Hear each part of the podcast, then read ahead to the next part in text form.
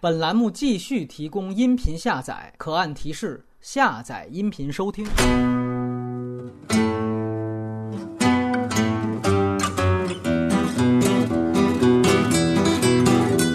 欢迎收听反派马后炮，我是隐形。我是秦婉，我是波米，哎，这个前几周哈，咱们聊了这个《战狼二》的这个节目，当时本来是要找秦婉的，结果秦晚不下水是吧？但是这个今天还是把他给拖过来了，因为秦晚现在是作为这个凤凰网的这个哎当家的 资深的这个记者啊，采访了吴京啊，是吧？有着第一手的很多资料，一会儿要爆料啊。对对，当然那个这是顺便说一下啊，他在这个凤凰网有一个节目叫《非常道》，是视频节目，里边就有采访吴京的这个视频，秦晚也在里边有露脸儿，目睹其人的就可以去关注一下。诺兰大战吴京没看见，对，秦晚 对，哎，今天其实本来是要聊诺兰大战吴京的，结果吴京说行程太忙啊，这次是诺兰拍了《敦刻尔克》。吴京演了大撤退，哎，吴京虽然没有去，但是吴京隔空，哎，人家发了一条微博，说我看了《敦刻尔克》之后啊，觉得诺兰非常了不起，而且用了八个字，叫一戏一格，竟无重复。你看看这词造的，哎，就是人家吴京本人是这么说的。可是你比如说，在很多微博的评论下面，比如说我那条微博的评论下面吧，两个人属于是未谈先骂，粉丝先打起来了，你知道吧？就是原来我们经常足球界有句话，就是说有一天梅西跟 C 罗遛狗的时候啊，碰在了一块儿，两个人呢打招呼，结果发现呢底下的两波狗已经都撕巴起来了。按说小粉红我们就。都明白都是什么德行，这个诺兰粉丝呢也有失体面，是吧？上来直接急了，就说你吴京，你这应该跪谈。最后有人家有自知之明也好，人家也怕你们再撕巴起来也罢，吴京没来这个事情。算是英明的一个事儿。你从最后对谈的效果，还后来因为是建军大业导演这黄建新去了，黄建新说了一些话，比如说说个什么，这个诺兰使用年轻演员的这个想法，啊跟我在这个建军大业里面用年轻演员的想法是一致的。结果你知道媒体都喜欢啊搞标题，最后一浓缩就变成了建军大业的想法与诺兰一致。你这底下人就一下骂，你想想看，如果吴京去了，吴京说这么一句。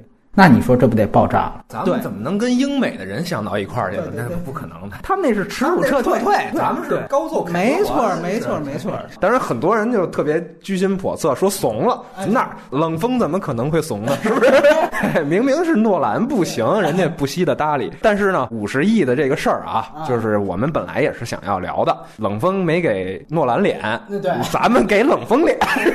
聊聊五十亿这个事儿，所以还是把秦晚也给叫过来啊！咱们三个也在脚踢什么钱大 爷，这不敢，这个不敢，不敢。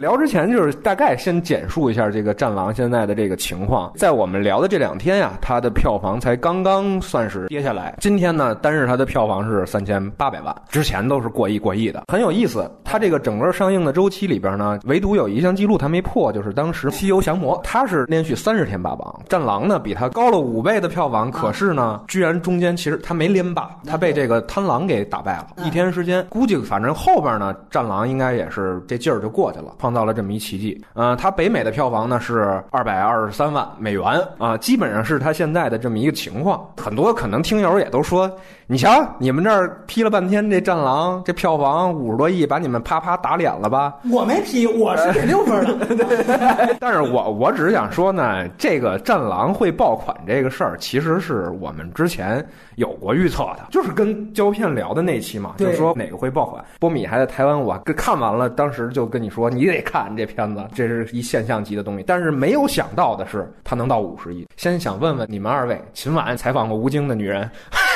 你你先来，你谈谈这个对五十亿的一个看法啊。看到这个过程，其实我觉得我可以持有一个观点，就是小报的电影十亿以内，但是票房也不错，这种电影我觉得可能是靠女性观众多一点，因为大家都知道嘛，就是女性掌握这个买票权。前段时间比较流行的，比如青春片啊、小妞片啊，这种可能是靠女性比较多的，票房还不错，也都回本赚钱了。但是这种大爆的电影，就是可能得十几二十亿再往上这种的话，我主要就靠直男，而且得是屌丝直男，这就是大爆电影的一个特质。这种受众他是自发当自来水，而且自发二刷三刷，这种就属于控制不了的类型，所以他们才可以大爆。就是包括之前的那些这种比较大爆的电影，其实都有一些共同点。就比如说泰囧，他当时是大爆吧，他的主角是一个中产男性，在这个一路上就是傻逼倒霉，谁坑他呢？就他旁边那个屌丝坑他，最后这两个人还成了朋友，屌丝还就拥抱了范冰冰。这个其实就是很满足我刚刚说的那些受众的一种想象。然后到美人人鱼的时候，周星驰自己首先他是一个时代偶像嘛，就其他的受众是囊括大部分男性的，包括它里面的内容也是一个富豪邓超他倒霉了，美人鱼去色诱他，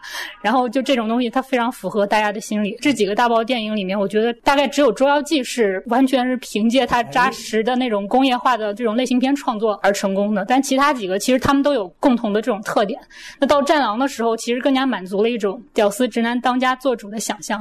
吴京的形象他肯定是非精英的，对不对？你是有钱人，你是中产，你是什么人都没用了，就是女人们你们就瞧好了吧，还是我们这些纯爷们儿最牛。他就是传递一种这种精神气质。那代表国家如何如何，我觉得是一个包装跟他的旗号啊。我们国家特强大，所以我们能抵抗外敌啊，获得一种精神胜利跟满足。我这样说出来，可能就大家会觉得啊，你这又很精英，你又很贬义。我没有贬义，我其实觉得任何受众都有它存在的那种合理性，只不过这种受众在中国占很大的比重的，所以它成功了。票房后面的那种高，其实是属于观众他自己觉得我自己也胜利了这种感觉。我跟小鲜肉的战斗胜利了，我跟那些所谓的 IP 烂片的斗争胜利了，然后我跟建军大业这种好像有体制的这方面的东西斗争我也胜利了。而且《战狼》这个 IP 它是属于观众自发选择的，而不是说谁强加给你的。其实，所以这个东西又更鼓舞他们。然后这票房越来越高，大家还特别嗨，特别自豪。它跟它的电影。传递出来的精神内核是完全相符，它其实确实是带动了一电影市场，因为前段时间大家也都知道很低迷嘛，带动的是很多不看电影、不怎么进影院的人，他现在也去看了。其实举个例子，就是我有一朋友，就是那段时间他正好回家去看他父母这样，然后他父亲就是一个二三线城市五六十岁一个男性吧，他其实平时都不进影院的，但因为《战狼》已经火到这种程度了，那他肯定就去看。然后看完之后，他爸就特别嗨，他不是觉得这个电影特别好，他是会对在影院看电影这个事儿突然有兴趣了。然后他一看排片，他一看说啊，那不如再看一遍《战狼》吧，他宁可这样，一方面肯定。带动《战狼》的二刷三刷，那还有可能就其他的片子的票房也在往上涨，等于唤醒了一个沉睡的市场嘛，是吧？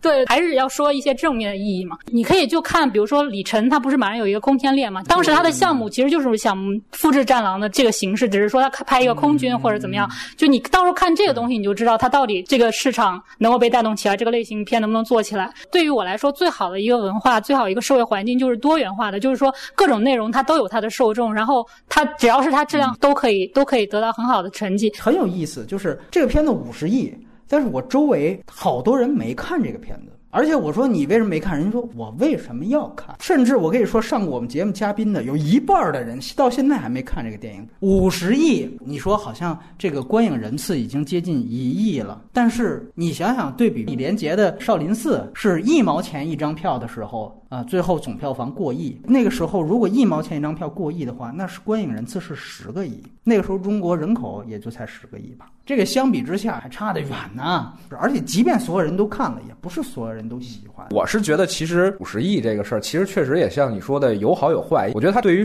整个产业一个有利的点在于，它其实是对之前的一些僵化的项目运作方式的一种反动。就比如说女性向的东西，就是所有东西都往轴了。往这萌了什么之类的这个路线走，另外一方面呢，确实也是打了一个鲜肉的脸，大 IP 加流量明星就一定能成。以前做项目谁一提说主旋律片子，主旋律片怎么可能有市场呢？等于是把这种僵化的一种思维给打破了。我认为就是一部片子如果超过二十多亿的票房了，那它就是一个社会现象；五十多亿的票房是一个巨大的社会现象。会不会直接又导致了一次新的僵化？其实它背后折射了国家的文化情况和社会意识形态的这种东西。刚才秦晚。说到一点，我觉得说的特别好。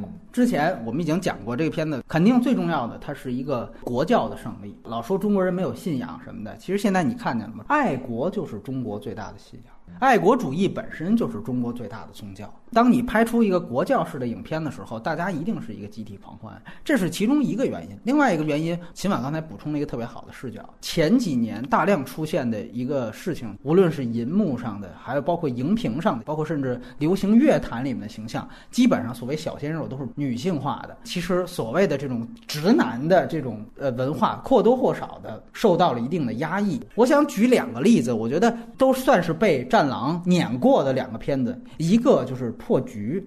还有一个是《鲛珠传》，破局典型是还是上一卦的事儿，包括《三生三世》。像秦晚说，女性观众这个用脚买票嘛，所以就是喜欢看这个男人在银幕上搞基，是吧？哎，就喜欢看这个。然后你看这名字起的“破局”嘛，你想想，你听这名字，所以说他这全方位的撩拨你这个事儿，结果现在发现市场不灵光了。你这是滞后的，这是一；二来就是《鲛珠传》，《鲛珠传》模仿的典型的是。《捉妖记》里边也弄个萌物啊，这个那个，对吧？包括这杨洋跟刘亦菲演的这个杨洋就是小鲜肉的代表。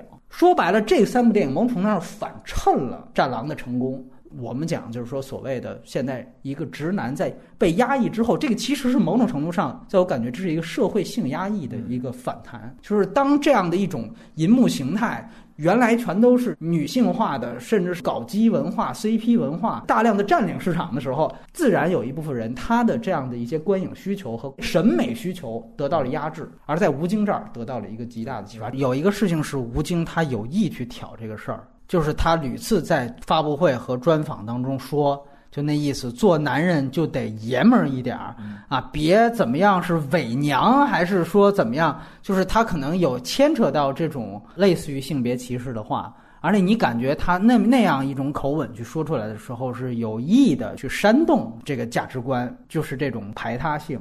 之所以管用，就是因为它背后还是一个爱国主义的这样的一个背景，所以使得让大家还不太好反驳，或者有些人他不敢反驳。还是那句话。不是说不敢反驳的事儿，它就一定是对的。主流它不一定是对的，对，所以这个我觉得是要把锅给吴京的。包括这个为什么速八，我们讲是今年第二高的片子，虽然比吴京这低了一倍，但是也二十五亿呢。它其实也是一个直男审美啊。速激七我们说当时成功，其实因为保罗沃克，而保罗沃克其实是一个女性也很喜欢的形象。那速八没有保罗沃克为什么还行？我觉得这是一个必然，因为我觉得中国有的时候矫枉必须过正，矫枉必须过正。对，一项审美过来之后就是铺天盖地。现在当这个战狼。出现的时候，战狼成了一个新的一个大权威，一个成了一种新的审美垄断，好像只有这种审美才是正确的，不能黑的。另外一方面，我是觉得从。产业本身来讲啊，刚才你提到五十亿这个事情，咱们就是叫马后炮。我也有一个马后炮的设想是什么呢？就是说，从市场来讲，大家都觉得五十亿这是一个特别没想到的事情，我真的也没想到。但是后来我一想，就是中国电影市场其实每年都在稳步的增长。如果按照百分之三十的增长率，按说今年在录年初那期节目的时候，我们都认为进口片有两个大爆款已经都上过了，一个是速八，一个是变五。速七一五年上的时候是二十四亿啊，如果按照一个说两。年百分之三十，每年都是百分之三十增长，它应该是有一个票房质的飞跃。还有一个就是变五，那变四是一四年上的，当时它已经拿到了将近二十亿的票房。按照三年的增长率，这应该也是一个质的飞跃。因为你可以看到，从变一到变四，它的这个每一步是呈非常严谨的台阶式的票房增长。刚才这个秦晚说了很对的一点，就是说有一些人他是可能一年他只会进一次。到两次电影院，这些人他是一定有这样一个关系，但他只会进这一次两次。结果我们看那两部本应的爆款，它发生了什么？就是质量大不如前，甚至在我们的判断都是系列最烂，最后的票房没有超过，甚至是像变变五还跌了。这两部如果按照这个预期的增长。这两部的票房应该是总值能达到八十亿左右，但是现在他们两个一个是二十五亿，一个是十五亿，加起来只有四十亿，也就是说他们在前面出现了一个四十亿的空当，而这四十亿不是说就平白无故没了、消失了。刚才说了，必定会有一些观众，他一年只进这一两次，结果发现哦，这两部大家都说差、巨烂，别千万别买票，那我就不去看了，或者他没有形成话题性。这个朋友圈还被其他的事物和其他的话题占领了，他就没想到，就不知道这片子上映。于是乎，他们这一两次被保留起来。战狼出现了，因为它第一部是五亿嘛，它本身可能是一个十一到十五亿的票房，有了这四十亿，才变成现在这个样子。当然，这个搬的可能是有点太太那个什么，但是我觉得是有这样的，我觉得还。好，就是你结合咱们当时做马后炮的时候就在说嘛，因为你刚才在讲整个一套，其实就是在说这个市场惯性。对，就你盘子撑到这么大了，不可能说今年一下跌出一百亿去，是不是？对，你你总得得消化掉。就是以前我们可能觉得说这可能分到两三部片子里被消化掉，哎，完了微跌，这应该也是正常的，是要分到两三部甚至四五部里面。只是《战狼》这一个爆款，这个我们确实没是因为对对，就是因为它主旋律嘛，对不对？它一沾主旋律，它有官方，有民间。有各种的这种这力量一集合，它不就把它给挤成变成一部了？对，而且那个刚才秦晚提到了一个事儿，就是《捉妖记》最后买出来的一个第一，但是其实它的底子起码二十亿，我觉得是真票房。《捉妖记》当时为什么只是最后到了一个二十四到二十五的程度？是因为它同档期还有十亿的《大圣归来》和十一个亿的《煎饼侠》，也就是说对手强，所以这个龙头它不会太高。但是刚才我们也说了。这个《三生三世》啊，《教主传》啊，包括这个破局啊，这种片子太多，只是反衬的作用，所以说也造成它一片独大。而且大家别忘了，这里还有一个阅兵，这个也确实是天时地利人和。你说到这个情怀这事儿，就不得不说这个网络上的这些情况啊，对吧？就是各种的这种贴标签也好，呃，骂战也好，仿佛让我们回到了上个世纪六十年代 到七十年代。是有一中戏的在网上就播了他的视频，被手撕了。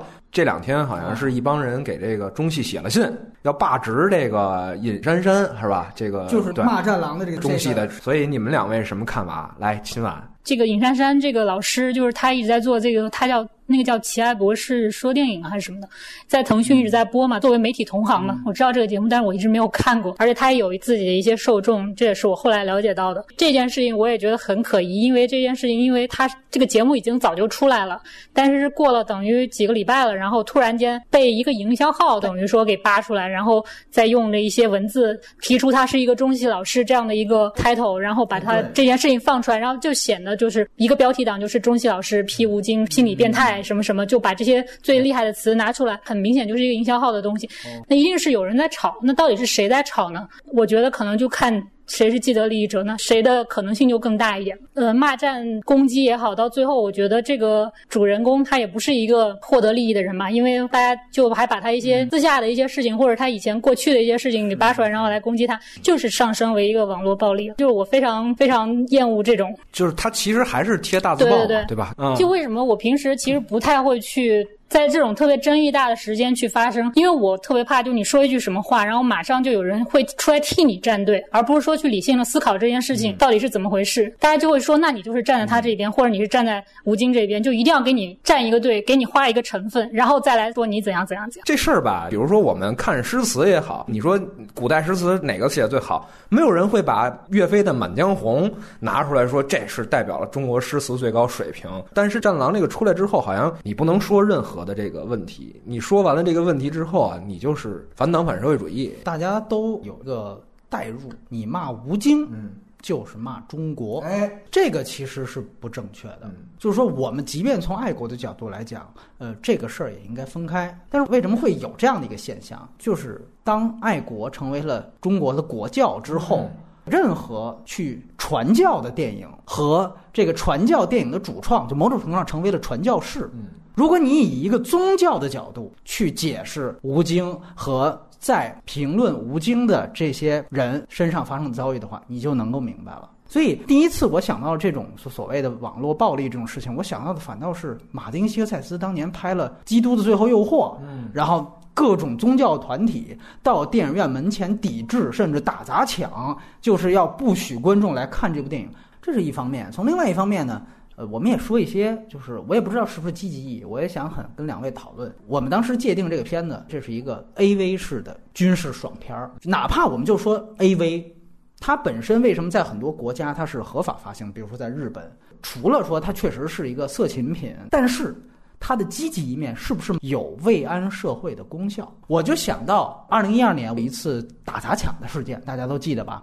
这个当时是反日，有一个说西安的一个屌丝拿着 U 型锁就把一个日本车车主脑浆的给打出来了。那那车主现在还是植物人呢。我就在想，如果《战狼二》在那个时候就放映了，会不会就会少一些人去打砸抢？那有可能就变成一个，就是大家在网上就更暴力了呀，更推他为宗教了呀。在网上暴力啊，或者说在电影院里边跟着意淫一下，这个是不是总比在现实生活当中上街打砸抢要好？这个其实和 A V 的效应是一样的。学社会学的仍然有很多不同的争论。有些人认为啊，就是说 A V 它的普及是可以降低某一些人去进行性犯罪的功效，因为我们原来更多的强调的煽动作用，是不是也有一个某种程度上的慰安作用？煽动跟这个慰安的作用应该都是并存的。现在不是有发生这样事儿吗？就是在电影院里面看完了这个电影，然后有的观众表现不好，大家就去揍他。我觉得这个事儿就是你看完这个电影之后，会更燃起你一个煽动的东西。那你其实它还是有煽动作用的。那但是一部分的人可能就是看完之后，那我这个事情抵消了，我就被慰安了。也许就是你刚刚说的那种。所以我就觉得每个人可能他接受到的这个信息不一样。有的人可能没想出去揍人，他可能看完这个之后，是不是突然就嗨了？这也很难说吧，这也不一定。这两种这作用肯定是都有的。对，现在只是说一个利大于弊还是弊大于利的问题嘛。当时做长节目的时候，你当时就说它就是个 B 级片，对完了，现在说它是一个 AV AV，当时我并不认可，就是它是一个单纯的这种 B 级片儿，它有很多的东西是这种爱国主义，或者说我们国跟国家战略、国家意识形态层面结合的东西，导致它其实不是单纯的一个血浆片也好，动作片也好。如果是那种片子，可能你看完爽一下，疏导了。其实我是这样觉得，就是说所谓的这个满足大家的这样的一个意淫，这本身也是一种娱乐。如果是单纯的动作片儿，比如说《杀破狼》，它也够血腥，这个是其中一部分的满足，就是某一部分观众他对于血腥和暴力的满足。还有一种满足是爱国情怀的满足。对而这个满足其实也是 A V 式，那你懂我意思？那你的这个逻辑的着眼点就在于说，是不是满足了这个受众的需求就能够带来好处？那一定不是的呀。那就照要这么说的话，所有人都吸毒，那不就大家都相安无事了吗？国家干嘛还要禁毒呢？每人每天发几克，是不是嗨一下？大家也不打架了，这事儿就过去了。或者说，今年也许原本应该在暑假，或者说是过几个月就会有一次打砸抢的，但是由于啊《战狼二》的出现，嗯，我们可我觉得我们可以关注一下这个那个印度问题，你知道吗？再来看看 《战狼二》在于这这个后续的一些事儿上会不会有什么作用或者是发酵。，比如印度这个事情嗯，我们都认为就是说，其实和平相处是更好的。如果吴京马上咱们传一个《战狼三》，去印度打，在电影里面把印度给臭揍一顿啊，各种种族歧视往里加，印度阿三各种就被灭，那是不是等到时候在这个真正的中印问题上，起码会有一部分势力会因为比如说哪怕对于《战狼三》的反感，或者说对于这样的爽片的反感，会反倒有一种冷静的声音出现，你懂我意思吗？就我听你这个叙述，包括你前面说那个前几年打砸抢的事儿，我就觉得反而是看了这个片子之后，我更会发生那种事。听了你的描述之后，我就感觉，那既然本来我们现在可能还没打印度，看了你说的那种《战狼三》之后，我们可能更要去打。我觉得会反而是山东是那种那种方向，真的不是你说的那样就消解了，反而是会变成一个放大的事儿。它会给大家造成一种幻象，对就觉得我我们们真行，就对我们就好像义和团一样，就是你知道吗？没有 啊义和团的时候，就是因为他还没发明电影呢，你知道 吧？他当时要是如果吴京 那个时候要是觉得要是义和团的时候有有电影有乔治梅里爱就完了，你知道吗？乔治梅里爱不是这样的电影人，不是是咱们他可以特技来一下，你知道吗？就各种不死，我操！抛出一个问题吧，这是一方面。然后另外一方面呢，我不得不说，就是中国现在是这个媒体造神这个事情，我确实也是觉得这次又是得到了进一步的被放大。嗯，就是说白了，就是当时这个尤其头周票房三天过十亿之后，各大媒体就开始竞相的，我记得当时特别逗，因为仿吴京的都仿完了，那怎么办呢？赶紧仿吴京的媳妇儿谢楠，就那意思就是一个成功背后男人的女人这个选题。然后另外一家媒体看，嚯，谢楠已经让你们访了，怎么办呢？哎，他正好什刹海有一个原来体校的一个师傅，同时可能也是这个甄子丹、李连杰的师傅，那赶紧咱仿这个，你仿媳妇儿，我仿师傅，中国武术的魂就是这个人，标题也很好做。后来发现，嚯。这个师傅也仿完了，那怎么办呢？哎，咱们聊聊这个五十亿背后这个资方吧。哎，结果就去访了北京文化的一个老总，而且那个特有意思。当时是我们一个嘉宾，他去操作的这个策划，因为我们知道他其实跟这个吴京是有一个保底协议的，但这个保底协议呢，他签的其实也相对比较保守，大概好像十五亿到二十亿之后，北京文化的分成又。少于了吴京本人的公司了，所以说呢，当时就问了这个，结果人家也非常好说话，人家就说：“哎呀，我们是为了让利于吴京导演本人，因为觉得他太不容易了，太辛苦了。”结果这报道一出，哎呦，你看底下那评论，北京文化良心企业为这个就不黑你十年，底下的最高赞的评论都是这个，所以你会发现啊，就是说所有的跟风报道全部都是顺拐的报道啊，都是吴京这么好那么好。哎呀，都是各种良心，各种艰辛，就是包括原来我在做媒体的时候，经常被安排的一个任务，就是我印象最深的是北京遇上西雅图一，那个时候说卖了五个亿，那算已经当时很成功了。领导就派你做一个项目，北西为什么票房成功？为什么成为爆款？就这种媒体的稿件和立意啊，基本上就是你先定这么一个提案，为什么成功，然后你去找论据去论证它成功这事儿。这本身就是一广告文案的做法，它中间排出的所有的可能错误的或者不尽如人意的地方，你就都得拿掉。这就像写议论文一样，你论点是为什么成功？自媒体也好，其实万变不离其宗。你仿谢楠什么意思？吴京为什么成功？你仿的祖师爷什么意思？吴京为什么成功？你仿北京文化什么意思？吴京为什么成功？围绕的还是这个。因为大家都想知道，所以为什么成功啊？大家关注的是这这最后它背后是一套社会成功学。你发现没有？我们在树一个新的马云、新的创业者的成功，这个后面跟风之作就会更多，没有人泼冷水。二来就是，甚至还有刚才秦晚提到的，就这种什么叫什么圈什么主，我也不想提他的名字。我不仅说跟风，吴京为什么成功？谁说他失败了？我扒这个说他失败的人，红卫兵嘛，这个都是一种在造神运动当中很常见的一种现象。那从这种现象出发，其实大家都会面临一个事情，就是不敢言。而敢怒。我刚才说了，直男文化被压抑了这么多年，得到了一次歇斯底里的释放。这个释放是文革式的释放。那与此同时，现在也有很多人，比如说我们后台有很多人留言说，我根本不喜欢这片子，但是我不敢说。我在朋友圈里面，我在哪个小群里面说两句就会被怼。他被怼之后，真的能改变他对这个片子的看法吗？扭转他这个价值观吗？这是不可能的。所以。会形成新一轮的被性压抑起来，你知道吗？就其实你说的这种现象，包括造神这种现象，其实我们是很熟悉的。就是我们小的时候出个什么劳模也好啊，先进人物也好，感动中国也好，这媒体不是一向都这么做的吗？对。但是那个是官媒。我们是特别容易被煽动，完了去做这个事儿。我是一直都觉得说，我们其实现在在正在脱离那个那种状态，你知道吗？结果你觉得战狼一来就回去了。就像你刚刚说的，如果我反一下，然后去挑一下他毛病，这时候做出来，要不就是被淹没，要不就被骂。大家也不想去做一个出头鸟嘛。对，其实我只是想说，如果你真的不喜欢。就像吴京在《战狼》里说那句话来样，你一定要记住，在你背后，你不是一个人，很多人都不喜欢。波米刚刚说的那个，就是朋友圈不敢发声这件事儿，我可以讲一个点，也是非常到的时候，我采访黄磊，我说现在你看他当年那个《人间四月天》这个电视剧出来，就和还是比较火的嘛，在一个文艺的电视剧。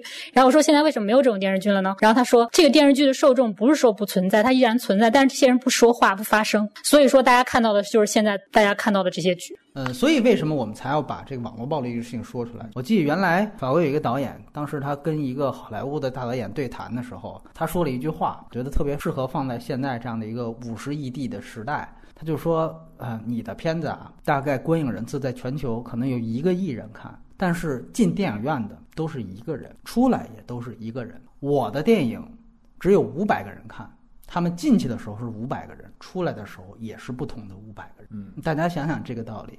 我刚才说了，这个片子它某种程度上是一个传教式的电影，是一个宗教电影啊。它宣传的是以爱国主义为主的这样的一个意意识形态，所有人都是教徒，所以它的观影人次是一亿人，它其实是一个人。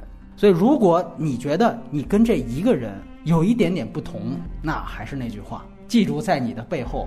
可能跟你不同的人有一大批呢，对对对，我觉得最后可以收个尾，闲聊两句，也是扣回你刚才说的这个，就是宣泄这个。其实我倒觉得，整个所有的受众嗨起来的这一波，我有一类人是最理解的，其实是军人和军属，有好多看这片。说句不好听的，人家是到那儿去找一下存在感和共鸣，对吧？我觉得这倒真是有点儿。你比如说，你是一干广告的，你是一干 T